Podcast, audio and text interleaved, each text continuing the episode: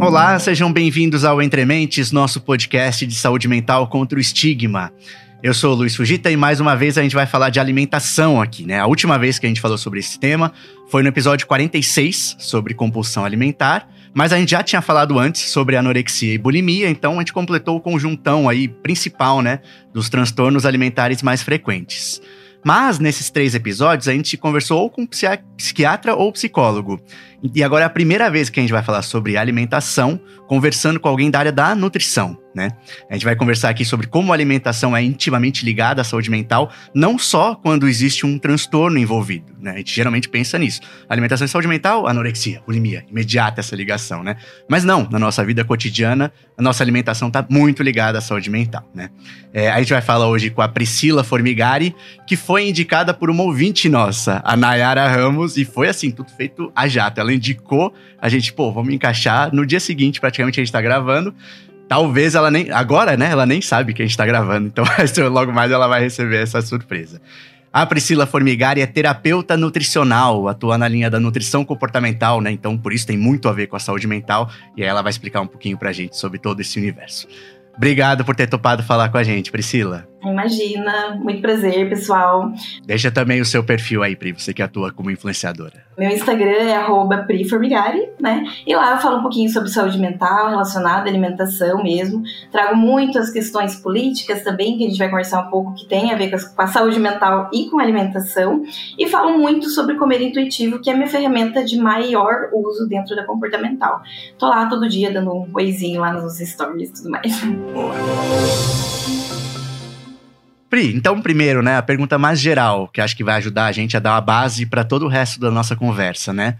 O que, que é essa tal da nutrição comportamental? E aí eu queria que você falasse um pouco disso, né, dessa explicação, explicando o que que que está por trás de qualquer coisa que a gente vá comer. Não só uma refeição, né, montar um prato, mas qualquer coisa mesmo, né? A gente, eu acho que hoje em dia se alimenta como respira, né? Meio não, não pensa muito. Vai lá, tá acostumado, tem fome, come alguma coisa que que está envolvido, né? Alguma coisa complexa para isso que parece tão simples hoje em dia. A gente vê a nutrição dentro da área da saúde como a, a maior ferramenta de se mexer com a alimentação pensando que a alimentação ela sempre pode ser uma prevenção e também um tratamento para doenças, né, para todas as comorbidades que existem.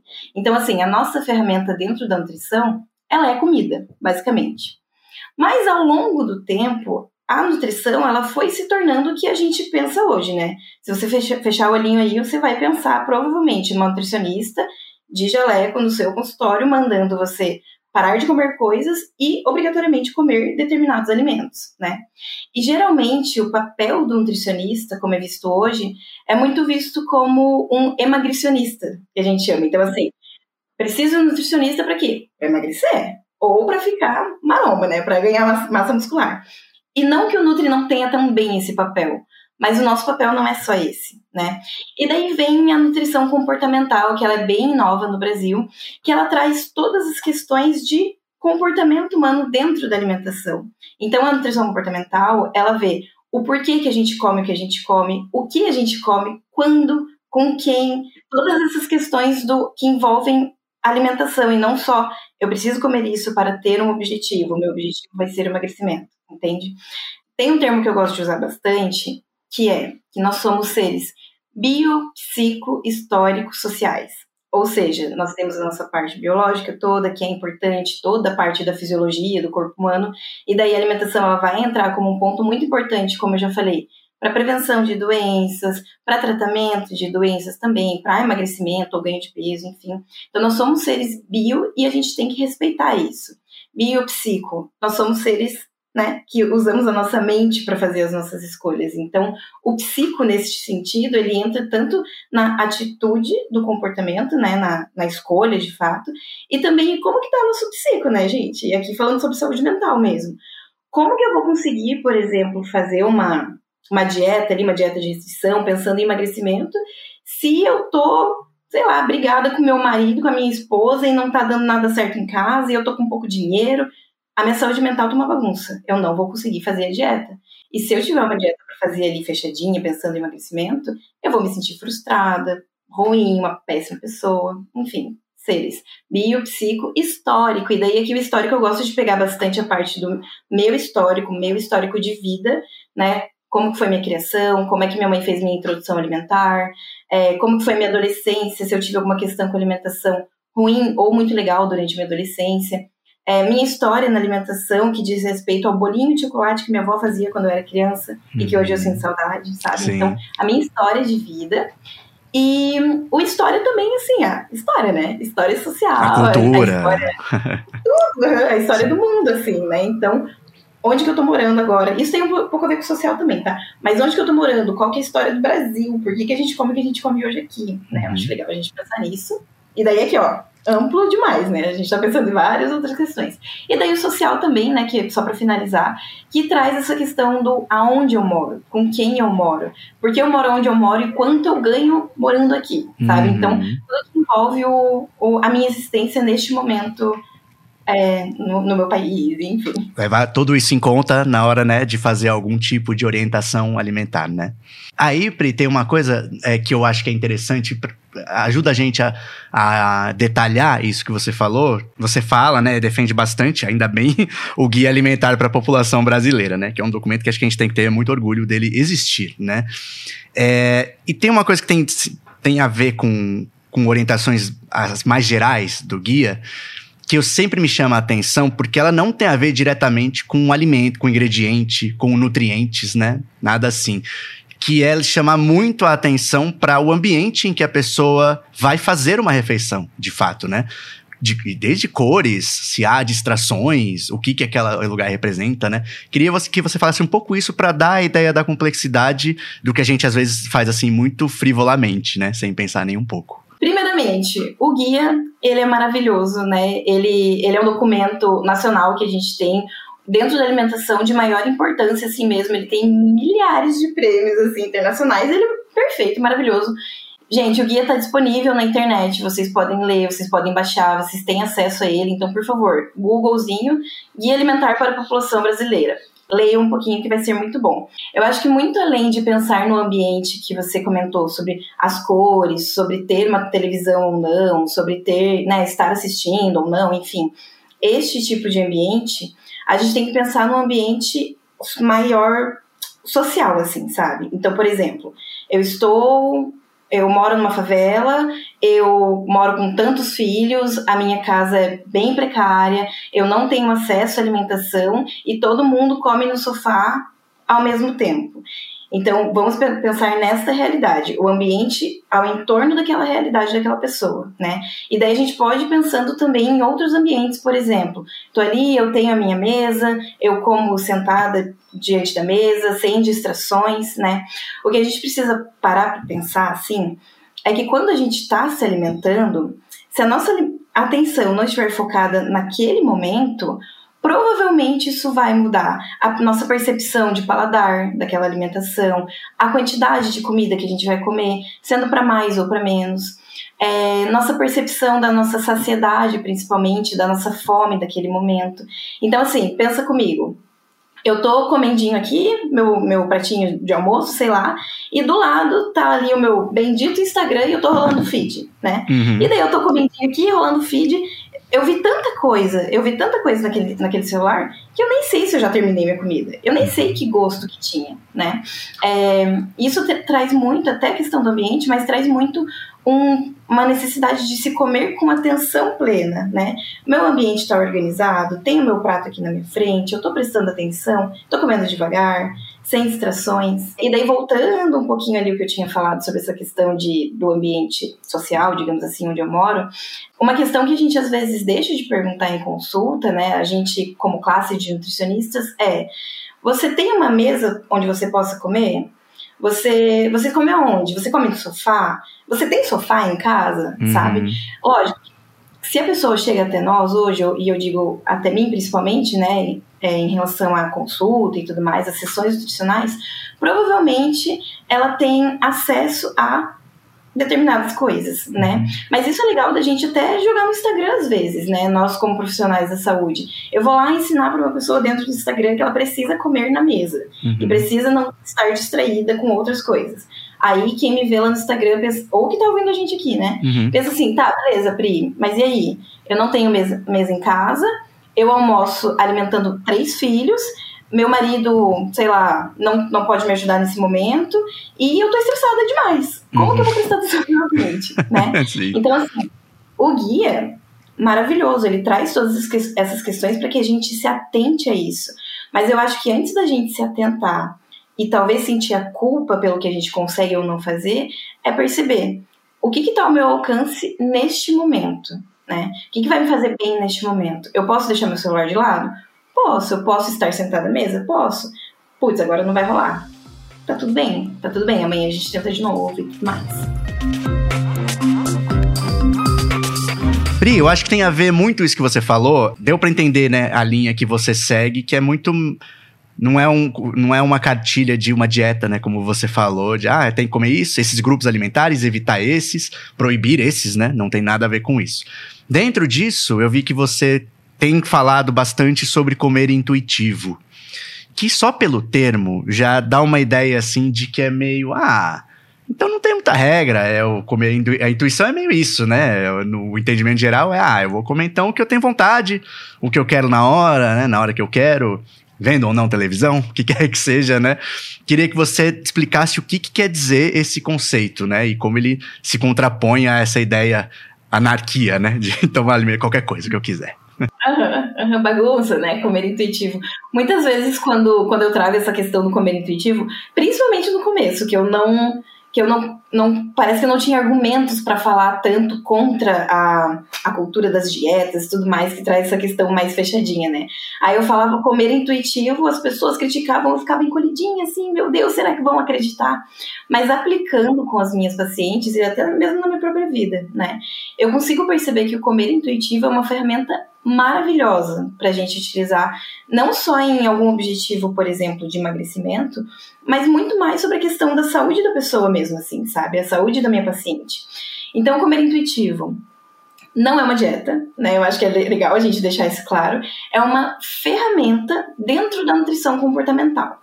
Existem várias ferramentas. Existe o comer com atenção plena, existem outras ferramentas de observação na alimentação. Eu gosto bastante de usar o comer intuitivo, porque ele vai seguir uma linha de vários princípios dentro dele, né? E com as minhas pacientes eu vou trabalhando cada princípio dele. Então, assim, por exemplo, o primeiro princípio da alimentação intuitiva: honrar a sua fome. A partir do momento que eu explico ali para minha paciente o que, que é fome, o que, que é saciedade, eu já explico para vocês também, tá? para não ficar perdido aí. O que, é fome? O que, é sociedade? Como que a gente consegue sentir ela?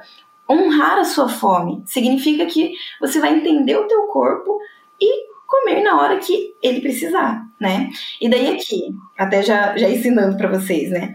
A fome, ela é um sinal completamente fisiológico do nosso corpo. Mas nós, e principalmente nós mulheres, a gente aprende ao longo da vida que a gente ou precisa passar fome, porque a gente, né, aquela coisa de tô fazendo dieta, tô passando fome, mas tá tudo certo, porque eu vou emagrecer, eu vou ter meu prêmio no final, né? Então, assim, tá tudo certo sentir fome, quando na verdade não está, gente. Ou que a gente não pode sentir a, o desconforto da fome. Então, a todo momento eu preciso sanar essa fome uh, de, algum, de alguma forma, beliscando coisinhas ali e tudo mais. E a gente acaba desrespeitando um pouquinho esse sinal fisiológico do nosso corpo, né? uhum. né? Então, assim, a fome, ela tem que ser honrada, esse é o primeiro princípio. O segundo princípio da alimentação intuitiva é perceba a sua saciedade. Então, também tem a ver com isso. Qual que é o sinal interno da sua saciedade? Por que, que durante a vida você costumou passar da sua saciedade? Uhum. Por que que tá te causando esse desconforto o comer demais? Ou por que, que você está comendo de menos, né? Uhum. Por que, que você está comendo aquela quantidade que o emagrecimento te pede. Às vezes não é o que o teu corpo está querendo, né? Uhum. Então, assim, vai seguindo essa, essa linha de, dos princípios da alimentação intuitiva, é, até chegar num, num, ponto que é o terceiro princípio que eu sou apaixonada, que é que fala sobre a permissão incondicional para comer. E daí aqui, dentro da, da nutrição comportamental, usando a intuitiva, o termo permissão incondicional é a chave que vira para todas as minhas pacientes, de verdade. Uhum.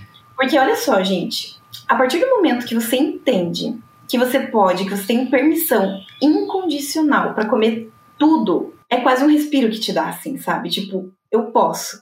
Sabe quando a gente, cara, eu fui numa nutricionista e daí ela me privou de determinada coisa. Aí eu vi no Instagram, daí a blogueira falou que não era legal comer isso. Uhum. Aí quando eu era criança, minha avó me mandava parar de comer quando eu ia almoçar, sei lá. São várias proibições que a gente vai, que vão criando para nós e a gente vai criando também ao longo da vida. E quando a gente chega na vida adulta, que a gente fala, cara, então não posso comer nada, nunca vou ser uhum. saudável. Né? Então, a partir do momento que uma nutricionista chega para você e fala assim: tudo bem, tá tudo bem, Luiz, você comer tudo. O que, que, você acha sobre isso? Sobre essa permissão? Me fale. Ah, eu, bom, eu acho ela muito libertadora, né? Mas, ao mesmo tempo, ela me traz uma dúvida, que é, assim, hum. fazer uma pergunta de forma maldosa, mas para provocar mesmo, né? Uhum. Então, então o que que se faz, né? Porque isso eu também poderia uhum. fazer, digamos. É, ah, é, uhum. você, você tem permissão incondicional para comer o que você quiser. O que, que é, então, uma orientação em direção à saúde, ainda com essa liberdade toda, né? Para tirar aquela ideia justamente que você fala, também não é bagunça. Aham, exato. Ontem mesmo eu estava conversando com uma paciente sobre isso, ela falou, Pri, eu acho que eu não estou conseguindo aplicar a permissão, porque assim, eu estou me permitindo demais. Sim. Eu acho que, eu acho que, e daí durante a sessão, até é importante falar isso, durante a sessão com ela, a gente foi percebendo que algumas questões na casa dela, no ambiente, né, com o marido dela, não estavam tão legais, e daí a gente entendeu que existia um comer emocional ali, então não tinha tanto a ver com a permissão, né, era muito mais sobre o comer emocional. Mas enfim, é, durante as sessões comigo, a gente vai fazendo uma linha de, de raciocínio ali, né, dentro de cada consulta. Então, assim, a primeira consulta, ela sempre vai servir para que a gente consiga entender qual que é o seu tipo de fome, quando que aparecem determinadas fomes. É uma fome é, social, né, que é aquela fome do horário, é o horário do almoço. É uma fome específica, então uma fome específica que existe é a minha vontade de comer chocolate ao leite com castanha, tipo, muito específica. Se eu comer uma banana amassada com cacau, não vai adiantar, porque assim, é aquele chocolate que eu tô com vontade, né? Se é a fome fisiológica mesmo. Então a gente vai entendendo juntas ali qual que é esse tipo de fome que aparece, tá? É, sobre a saciedade, a gente também vai entendendo. E junto com isso, a gente também vai aprendendo é, aonde que moram os maiores os maiores perigos, digamos assim, para aquela pessoa dentro da alimentação. Então, por exemplo, como eu falei aqui, o comer emocional. Bem, eu como de forma muito emocional. É quando eu tô triste, eu como. Quando eu tô carente, me sentindo carente, eu como. A gente vai entender a raiz desse problema, desse sentimento e tentar trabalhar este sentimento e ver o porquê que a pessoa está buscando a alimentação como um refúgio, né? Uhum. É, e junto com isso também, Luiz, ensinando quais são as melhores ferramentas dentro da alimentação, aí usando o alimento como ferramenta mesmo, né? uhum. né? Só para te dar um exemplo aqui, eu faço meu café da manhã com um pãozinho francês e margarina todos os dias. Só um exemplo, tá? Com isso, o, o, poder de saciedade, digamos assim, dessa refeição, ele é muito baixo. Eu tenho um carboidrato simples ali, eu tenho um pouquinho de gordura, é um cafezinho preto que eu tô fazendo rápido ali antes de sair. Beleza, é isso que eu tenho pouca saciedade. A partir do momento que a pessoa entende, putz, ó, de 0 a 10, eu acordei com 8 de fome. Só um exemplo. Se ela começar um pãozinho francês, talvez não vá sanar essa, essa, essa fome. Daí que eu falo pra pessoa, meu, e se a gente pegar uma estratégia e colocar um ovo nesse pão, um ovinho mexido que você vai fazer ali em dois minutos, e também colocar um tomatinho picado, que você já pode ter picado antes, já pode uhum. estar na potinha, e colocar uma fruta junto. Olha só que legal. A gente tá pegando a percepção do corpo da pessoa, então, de 0 a 10, com quanto de fome você tá, uhum estratégias nutricionais que vão aumentar a saciedade, colocar uma proteína ali no meio do pão, por exemplo, uma fruta, uma fibra, né? Uhum. E também fazer com que a pessoa entenda que se ela quiser comer só o pão, tá tudo certo, o pãozinho francês com margarina não vai matar ninguém, né? Sim. Mas e se a gente melhorar a qualidade nutricional? Uhum. E daí é sobre isso, é sobre eu chegar para você, Luiz, e, e, falar assim, meu, o que que faz sentido para você? E essa frase, o que que faz sentido? Eu uso 20 vezes por consulta, assim. Sim. É, sentido para você colocar o pãozinho com ovo de manhã? Faz. Então, beleza. Ó, dois minutinhos aqui. Por que, que eu tô colocando isso, Pri? Porque tem um pouquinho de proteína, olha só que legal. A proteína dá uma saciedade maior. E se depois do teu almoço a gente colocar uma frutinha com bastante vitamina C, vai aumentar a absorção do ferro que tem no feijão, que a gente já colocou, vai te dar mais saciedade, porque é uma fruta depois do almoço, e também vai ser um paladar mais docinho, olha que legal. Quando não tiver a fruta, que tal colocar um chocolatinho também? Uhum. E a gente uhum. vai trabalhando assim, sabe? Então, eu vou levando a minha paciente pelo caminho dela, uhum. né? A gente vai entendendo juntas. Sabe, eu acho que tem muito mais a ver com isso, até porque, como eu falei lá no começo, Luiz, Não tem como eu chegar para uma paciente minha e falar assim, fulana, eu quero que você coma. Assim, eu digo na minha conduta, tá? Eu quero que você coma tantas calorias por dia, todos os dias. Mês que vem você volta aqui e a gente vai se você emagreceu, né? Uhum. Meu, por mais que eu passe um, um cardápio ali, a minha paciente vai sair tipo, putz, beleza. Daí vai ter um dia que ela vai comer uma pizza na terça-feira. Aí ela Sim. vai falar, pô, a pizza era de sábado. Agora Falhei. não vou mais. Falhei. O que a gente vê sobre alimentação, sobre nutricionista e tudo mais, vem muito dessa cultura de dieta, né? Que é uma junção de várias normas que, normas que diz coma isso, isso, isso para ter esse, esse, esse resultado. Uhum. E daí tudo isso que eu falei, tipo, muito de boa, colocar o pãozinho ali francês, se de uma vez só fosse cortado da alimentação da pessoa, ela ia pensar, cara, dieta não é pra mim. Uhum. Essa coisa de nutricionista não é pra mim, não faz sentido olhar pra isso. Quando na verdade faz todo sentido, porque a alimentação é o que rege nossos dias, né? Sim. No prazer, no acolhimento que a comida traz, na palatabilidade do alimento, né? Tipo, na questão do paladar, dos gostos, na memória, como eu falei, quando eu como um bolinho de chocolate, lembro da minha avó. Se eu estivesse fazendo uma dieta de restrição, eu nunca ia comer esse bolinho de chocolate. Entende? E aí, Pri, em contraponto a, esse, a essa permissão incondicional, é aquela coisinha que você sempre, sempre funciona, né? Você falou, causa um impacto muito grande, né, nas pacientes. Eu queria saber o oposto, assim, o que que você percebe que é difícil para as pessoas incorporarem de todos os conceitos que você tenta passar para essa alimentação, assim. É, esse você falou que ajuda bastante, né? Mas o que, que é difícil para as pessoas passarem a fazer e você tem que batalhar e pode ser uma coisa que demore mais para ser incorporado? Seja porque a pessoa mesmo da parte da saúde mental individual dela é uma dificuldade ou alguma coisa da sociedade mesmo que deixe mais difícil. Eu acho que são várias respostas para essa pergunta, né? Falando sobre a permissão incondicional, por exemplo, só, só para dar um exemplo para vocês, quando a gente fala um pouco sobre essa permissão incondicional, sobre a liberdade na alimentação, a gente está simplesmente falando para você, Luiz, por exemplo, que você não precisa deixar de comer aquela barra de chocolate que você estava acostumado a comer, mas que você pode comer um pedacinho de chocolate por dia todos os dias, Uhum. se você quiser. Porque se você não quiser, também tá tudo bem você não comer, Uhum. né? É, e daí isso vem muito dessas dietas fechadas, né? Da, da cultura das dietas mesmo, de ou você abandona to- tudo que você estava comendo antes, né? Ou você tá falhando. E aqui vem um termo que eu gosto de usar, que é a culpabilização da saúde no indivíduo. Uhum. E daí aqui vamos vamos pensar, pessoal. A saúde, ela não tem a ver com o que a gente está vendo no nosso corpo. Então, assim, eu tenho um corpo magro, eu tenho um corpo gordo. Se eu tenho um corpo magro, eu sou saudável. Se é um corpo gordo, eu sou doente, né? É assim que a sociedade traz os corpos para nós. Então tem essa primeira questão, que é a gordofobia, que é um tema para até um próximo podcast, né? Sim. É, mas tem a questão da gordofobia. E tem a questão dessa culpa mesmo na alimentação, que vem de- deste princípio do se você não conseguir cuidar da sua saúde, ninguém vai cuidar. Uhum. Mentira. É mentira isso. Porque assim, se a gente não consegue hoje comprar tranquilamente um pacote de feijão porque tá muito caro, a culpa não é nossa por não conseguir comer as proteínas que vem do feijão Uhum. né? A carne, que tá um absurdo. Às Sim. vezes pacientes mesmo que, que, que têm acesso a, a se consultar comigo têm falado pra mim, Pri, impossível comprar carne. Uhum. Vou comer ovo a partir de agora. Beleza, Sim. a gente trabalha com isso, né? Então, assim, a- eu acho que o maior problema, que foi a pergunta que você trouxe, o maior problema dentro da, da nutrição, da alimentação, e aqui eu digo fácil mesmo, da nutrição como um todo, é trazer pro paciente assim, ó, eu fiz, eu já fiz a minha parte, agora faça a sua e vá, né?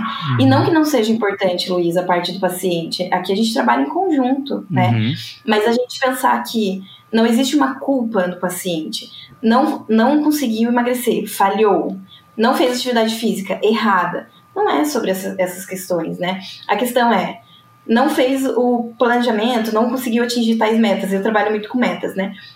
Tá, o que, que rolou? O que aconteceu? E daí eu volto àquelas questões que eu já, tinha falado. Putz, meu filho se machucou no colégio esse mês, e daí foi muito difícil porque ele ficou internado. Sei lá, Uhum. Olha só, a pessoa não conseguiu fazer, fazer a dieta, se eu tivesse prescrito uma dieta, não fez a dieta, se sentiu culpada, ganhou o peso ao invés de perder, ela não vai nem querer voltar para a segunda consulta, ela vai se sentir mal, ela vai sentir culpada errada. A culpa, ela vem da mentalidade de dieta, mas ela também vem dessas questões todas sociais que, que, que permeiam gordofobia, ali, pressão estética e tudo mais, que dizem que existe um certo e existe um errado. Né? Então, eu falo muito sobre mulheres porque meu público-alvo, né, a maior parte que eu atendo, mas não tem uma bendita mulher que não chega até mim para falar, Pri, já tentei todas as dietas, mas eu sempre falho. Uhum. Eu sempre dei errado com dieta, essa é a última vez que vou tentar. Eu falo, quem que falhou? Foi você ou foi a dieta? Calma, uhum. aquela dieta não foi feita pra você, não, meu amor. Vamos ver o que, que vai dar certo aqui a partir de agora. Quando a gente diminui um pouco a culpa, parece que as coisas fluem mais. A gente se entende daí, né? Tipo, Sim. Putz, então, então eu podia comer chocolate, cara, que legal, sabe? É, muito, muito essa questão aí. É. O quão frequente você, você diria que é, assim, as, as imagino que as pessoas cheguem com esses objetivos mais objetivos mesmo, né? Assim, concretos. Ah, gostaria de perder peso. Acho que é um que deve ser um grande campeão, né? Do desejo de quem chega até você. Mas aí o quão frequente para você é encontrar realmente alguma coisa de, de fundo de saúde mental mesmo, né? Não um transtorno, né? Como eu falei, mas assim, o quanto você percebe que existia ou existe na vida da pessoa alguma coisa de fundo emocional que impacta muito e ela nem tinha se dado conta até conversar com você. Como que eu resgato a saúde mental na, nas consultas? Primeira consulta, eu sempre falo que este é um lugar seguro, né? A nossa, nossa conversa sempre vai ser um lugar seguro e que a gente vai falar de coisas para além do que você está comendo. Uhum. Acho que esse já é um ponto muito importante. Você não vai chegar para mim e eu vou perguntar, tá, o que você comeu de manhã? Quantas fatias de pão? Tananã. Porque, tipo, no fim das contas, não, eu não vou precisar saber tanto aquilo. Uhum. Eu quero entender muito mais o, o comportamento que gerou a sua escolha, né? Até quando a gente fala sobre comportamento, Luiz, o que, que é um comportamento? É, ele é formado por diversas ações que a gente faz e que tem, gera uma resposta neuro, né? E, e uma resposta na ação ali também. Uhum. Então, assim, todos os dias eu acordo e já como meu pãozinho francês. É um hábito que eu carrego ó, há muitos anos. No meu comportamento, na resposta fisiológica do meu corpo, meu corpo já sabe que despertei, abri meu olho, primeiro pensamento que me vem: xixi, vou fazer xixi e vou comer um pão. Uhum. É uma resposta automática do nosso corpo, né? E o nosso corpo ele é muito espertinho e ele quer sempre poupar energia. Quanto mais energia ele vai poupar, melhor pra gente.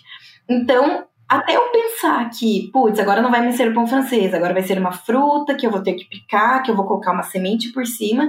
O tempo pode ser o mesmo, mas olha a energia que meu corpo está gastando para isso, né? Uhum. Então, assim, essa questão do, de, de entender o comportamento e a partir disso trabalharmos as atitudes alimentares é o que vai determinar a gente olhar para outras questões para além do comer, né? Uhum. E daí a questão que você perguntou, Luiz, não tem como uma, uma, paciente sair da primeira sessão e a gente já não, não conversar sobre um comer mais emocional que exista, né? Ai, Pri, eu, a pessoa já chega falando, Pri, eu como muito doce, né? Aquela questão da culpa até. Ah, eu como muito doce, sempre que eu sento para comer doce, eu como uma barra de chocolate inteira. Aí eu já dou um alertinho falo, então, em que momento você come esse doce? Ah, geralmente de noite, quando eu tô vendo alguma série ali. Ah, tá. E como que estão tá, tá sendo seus dias? Uhum. Ou está bem corrido no trabalho. Beleza. Então, olha só. A pessoa tá tendo um dia de trabalho corridíssimo, apertado, pegou o transporte público, três horas de ônibus ali, chegou em casa. A única coisa que ela quer é sentir uma dopamina ali, sentir uma felicidade que ela Sim. encontrou no chocolate. Então, a gente vai entender ali que ela não tá comendo de forma emocional porque ela é uma pessoa errada e tudo aquilo que já falei, mas porque ela teve um dia cansativo a saúde mental dela tá abalada por alguma, alguma questão. Então, assim, não tem como desvincular, assim, sabe, a percepção da rotina da pessoa a essa questão da saúde mental. E até falando um pouquinho mais sobre é, transtornos, que você comentou que já trouxeram outras vezes, perguntar o histórico da alimentação da pessoa também importa muito nesse sentido, sabe? Tipo, uhum. ah, e aí, você já fez alguma dieta na vida? Você já ganhou e perdeu peso várias vezes? Porque daí a gente começa a perceber os padrões nesse comportamento, assim. Uhum. Putz, Pri, já tentei 20 dietas. Tá, então calma. Alguma coisa tá rolando aí, né? Sim. Por que, que você ganhou tanto peso depois que você perdeu, né? Uhum. E daí uhum. observar isso tudo aí. Dependendo do, do, da interação ou da interação na primeira sessão ou aí com mais intimidade com a minha paciente, a gente vai entrando em outros lugares. Daí por isso que eu gosto de chamar de sessão nutricional, que se assemelha muito a uma, a uma sessão de terapia. A gente uhum. vai trocando ali. Entendendo? E sempre, sempre puxando pro lado da alimentação, é lógico, né? Tem lugares que a gente chega que eu falo assim, ó, obrigada por ter falado, estou acolhendo, mas vamos levar isso para sua terapia, né? uhum. né? Tipo, e se eu falar com a sua terapeuta sobre isso e tudo mais? Então tem esse ponto, mas eu sempre tento puxar para alimentação. Então, nossa, Pri, alguém chega para mim, uma paciente fala: "Nossa, Pri, teve uma vez que meu pai me fez, ah, tem, tem um trauma aí que que me relataram esses tempos. Eu não gostava de cebola e meu pai me fez comer uma cebola inteira uhum. quando eu era criança. Até hoje eu não consigo ver cebola olha o trauma causado nessa pessoa aí, né? Sim. Olha os impactos que podem. E é uma coisa simples, um exemplo bem ruim, né? Uhum. Olha os impactos na alimentação, no paladar, na forma como a pessoa vê a alimentação, a figura da, do, do pai na alimentação dela.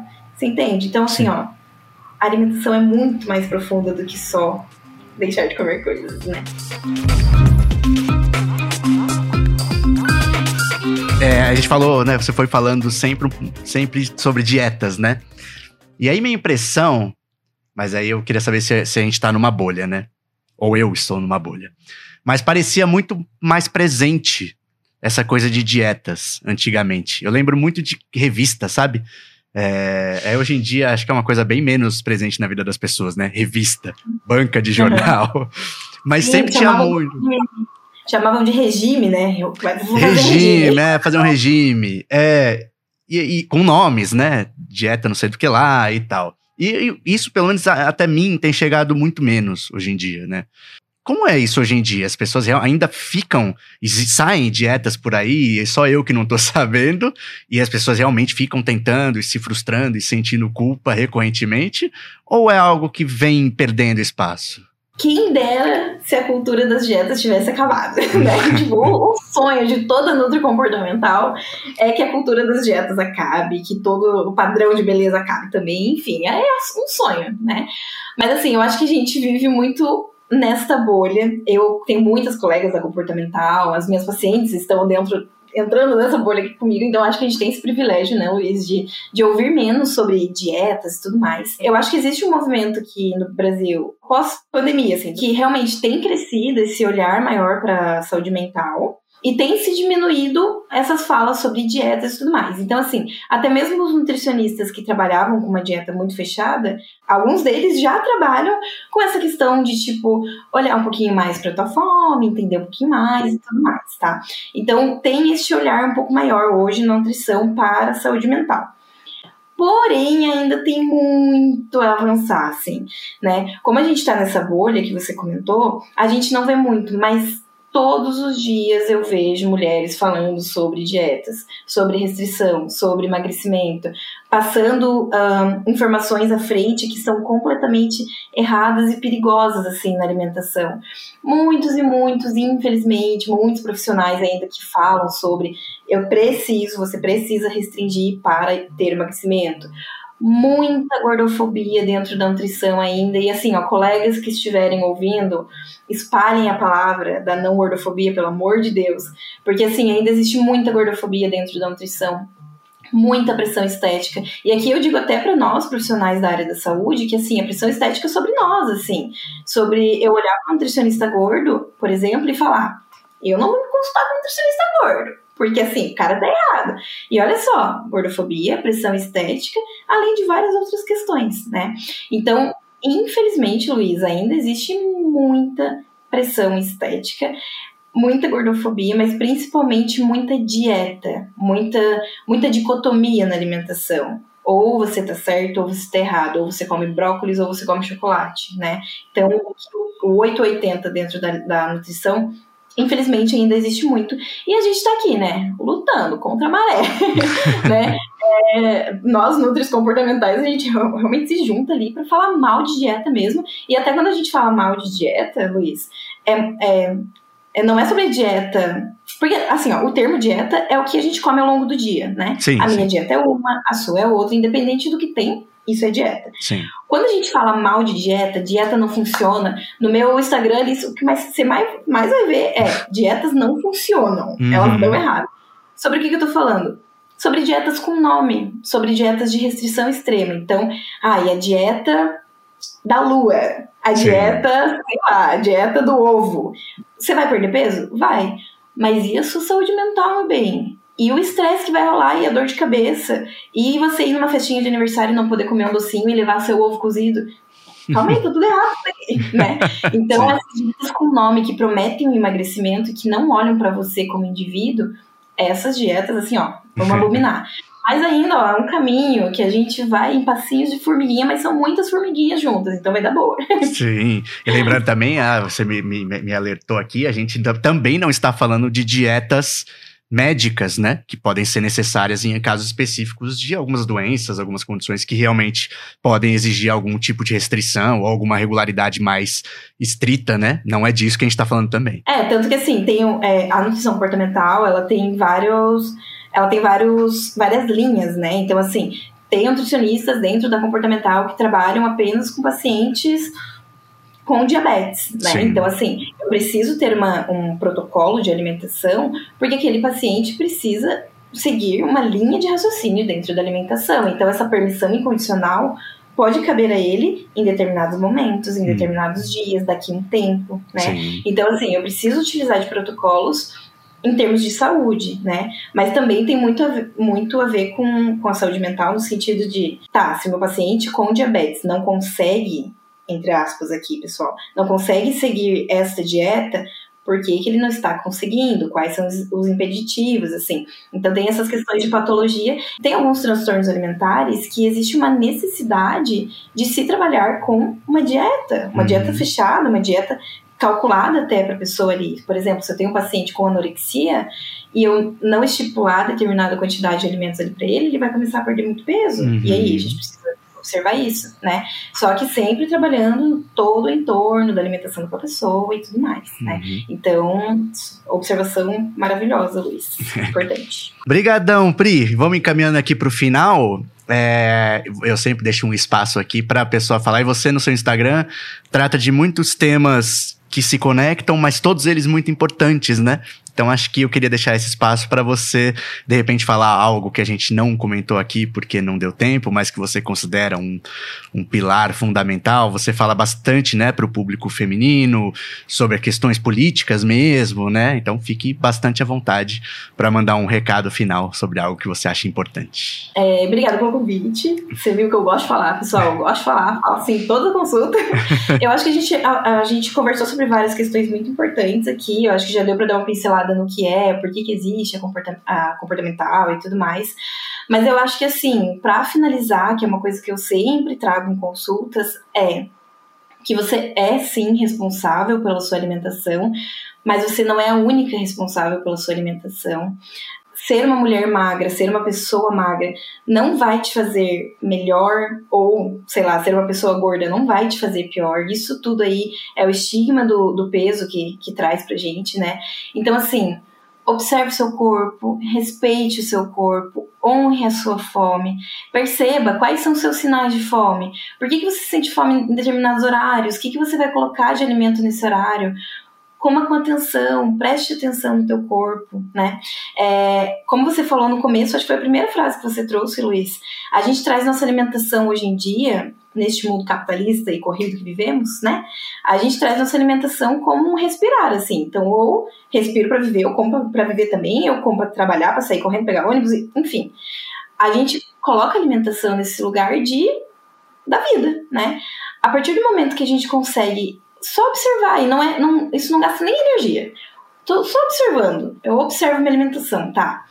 Por que, que eu como, o que eu como, quando eu como, sabe? Se faça essas perguntas. É, faz a gente olhar para a alimentação que a gente faz com um carinho um pouquinho maior, assim, sabe? Meu, por que, eu como minha, minha bolacha recheada aqui? Cara, eu como porque eu gosto. Faz sentido eu comer a bolacha toda agora?